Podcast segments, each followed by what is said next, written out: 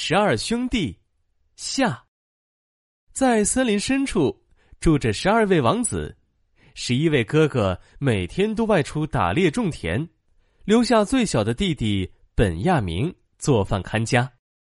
这天，一个小女孩走进了房子。你是谁？怎么一个人来到这里？我是小公主，我来寻找我的哥哥们。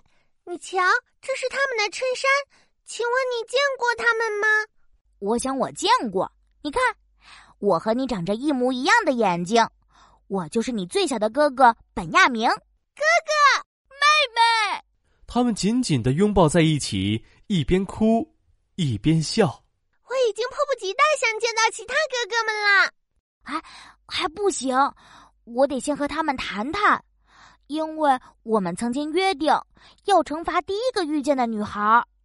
当时得知再也不能回家，我们实在是太气愤了，所以，哥哥，只要能和你们在一起，我愿意受罚。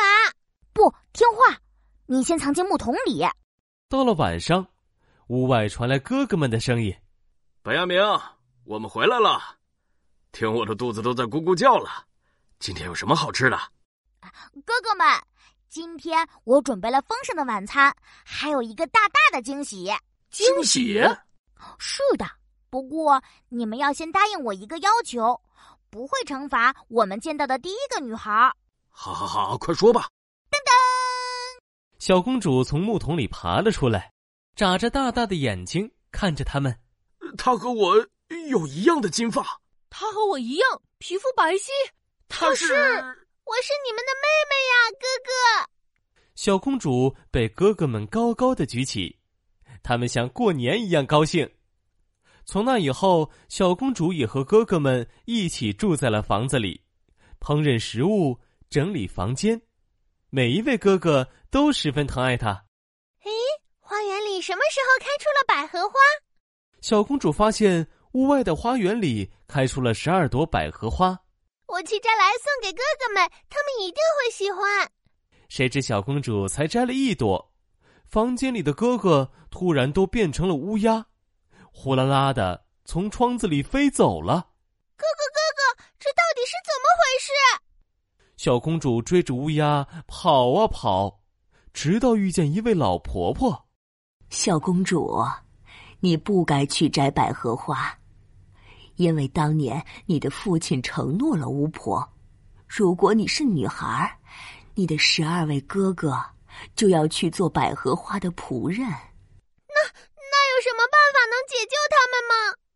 嗯，倒是有一个，但是你根本做不到。那就是七年的时间，你都不可以开口说话，不可以露出笑容，哪怕提前一秒钟。你的哥哥们就再也回不来了。小公主坚定的点点头。从现在开始，她就闭上嘴巴，打定主意要救出哥哥们。小公主爬上了一棵大树，她不说也不笑，每天都默默的纺线，期盼哥哥早日回来。咯哒咯哒，一阵马蹄声传来，一支打猎的队伍经过这里。国王殿下，您看树上竟然坐着一位纺线的姑娘，原来是邻国的国王来森林打猎。哦，怎么会有姑娘坐在树上？如果有，哈，那一定是仙女。这位国王抬起头来看到了小公主，哇，她是如此的美丽，额头上还有一颗金色的星星。小公主也看到了国王，她英俊潇洒，笑起来温柔好看。美丽的姑娘，你愿意和我回到我的王国吗？我会好好守护你。小公主没有说话，也没有露出笑容，她轻轻的点了点头。于是国王带着小公主回到了自己的国度，举办了盛大的婚礼，他们快乐的生活在一起。可是国王的继母却对小公主很不满意。啊，我的儿子，你的妻子不会说话也就罢了，还不会笑。你知道，只有笑容才能带来好运气。也许他心里有难过的事。总有一天，他会笑的。哼，等着吧，他会把厄运带到我们国家来。国王听到流言蜚语越来越多，终于忍痛要处死小公主。她被绑在石柱上，熊熊的烈火燃烧了起来，马上要烧到她的裙角了。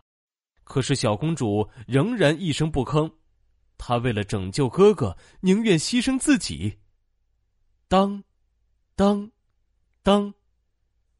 城堡的大钟敲了十二下，七年时限终于到了。哗啦啦！天空中飞来一群乌鸦，它们落在了小公主身边，瞬间变成了人形。是哥哥们回来了，他们扑灭了火焰，救出了小公主。七年时间到了，哥哥们回来了，我可以说话了。小公主对国王讲述了一切。对不起，是我错怪你了。你是个纯洁、高贵、勇敢的人。